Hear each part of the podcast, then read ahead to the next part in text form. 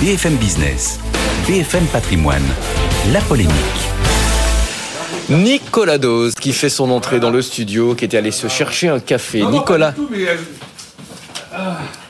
Non, mais j'ai l'habitude que Jean-Louis Custac fasse plus long. Donc, euh, on, je, lui a demandé de faire court. on lui a demandé de faire court.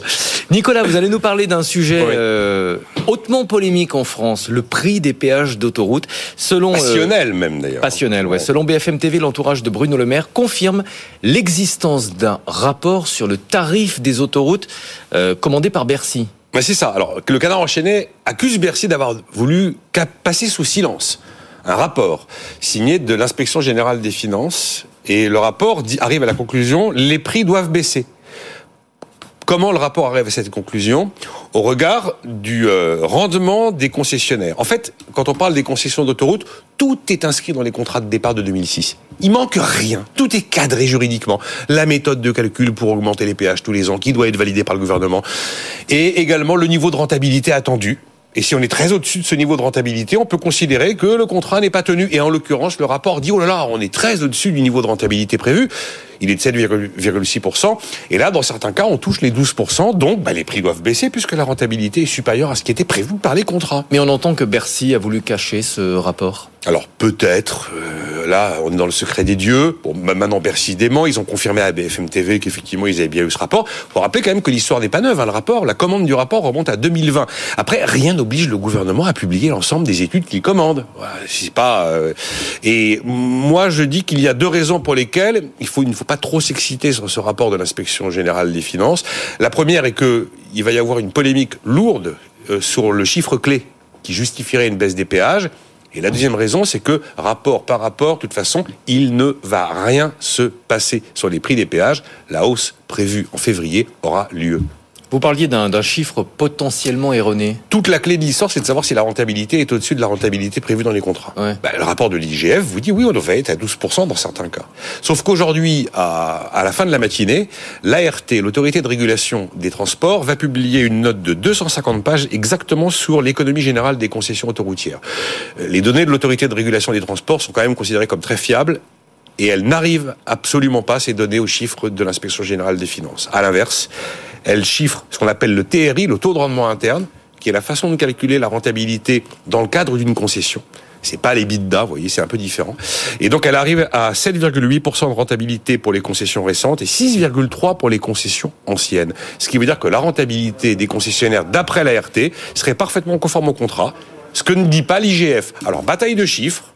Mais si c'est l'ART qui a raison, le rapport de l'IGF, c'est pas la peine de s'en préoccuper parce que bah, il est, il est infondé. Autre raison, euh, Nicolas, qui va à l'encontre euh, de ce rapport, vous dites quoi qu'il arrive, euh, il ne va rien se passer, les prix ne baisseront pas. Oui.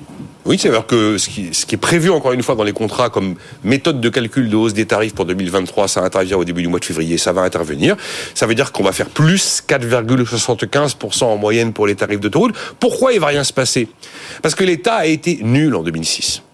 Ils ont absolument pas verrouillé juridiquement la, rédaction des contrats, à l'inverse des concessionnaires d'autoroutes, qui eux se sont entourés de professionnels aguerris et qui n'ont rien laissé au hasard.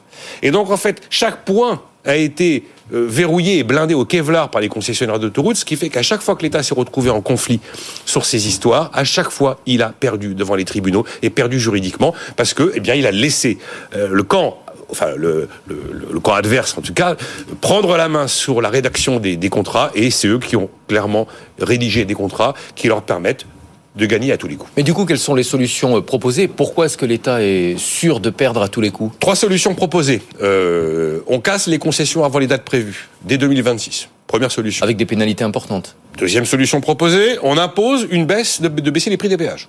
Troisième solution proposée, on surtaxe euh, ces concessionnaires puisqu'ils gagnent plus que prévu. Dans les trois cas, vous finissez devant les tribunaux. Et dans les trois cas, au regard des contrats tels que ça a été prévu, l'État perdra. Donc c'est même pas la peine d'engager la procédure. L'État perdra et même peut-être il laissera des plumes avec des pénalités. Ok, l'État a été mauvais gestionnaire juridique en 2006, donc il n'y a plus qu'une seule chose à faire, c'est d'attendre la fin des actuelles concessions. Je crois que les premières doivent commencer à, à expirer aux alentours de 2028 par là, et les dernières en 2033-2034. Et à ce moment-là, soit ils décident de renouveler des contrats, mais cette fois-ci en se blindant un peu plus juridiquement et euh, en évitant d'être le dindon de la farce devant les tribunaux, soit carrément ils décident de reprendre la main sur l'ensemble des concessions euh, les concessionnaires privés s'effacent et l'ensemble des réseaux deviennent totalement publics, 100% publics, sans débourser un centime, parce que les concessions seront arrivés à leur terme. Il y a peut-être une quatrième piste à, court terme. Ah. C'est ce qui est en train de se passer. Euh, diffuser le sujet dans les médias pour prendre le, public à, témoin. oui, mais enfin, prendre le public à témoin, il n'empêche que quand vous êtes devant les tribunaux, on a déjà imaginé essayer de, tordre le bras des concessionnaires mm. sur les dates. Enfin, qu'est-ce qui s'est passé à chaque fois? Où il a fallu leur, leur, donner un ou deux ans de concession en plus pour essayer de sortir sans laisser des pénalités publiques monumentales. C'est à tous les coups, c'est eux qui gagnent. À tous les coups. Merci beaucoup, Nicolas Dose. La polémique tous les matins, 10h40 et bien sûr les experts de 9h à 10h tous les jours sur BFM Business.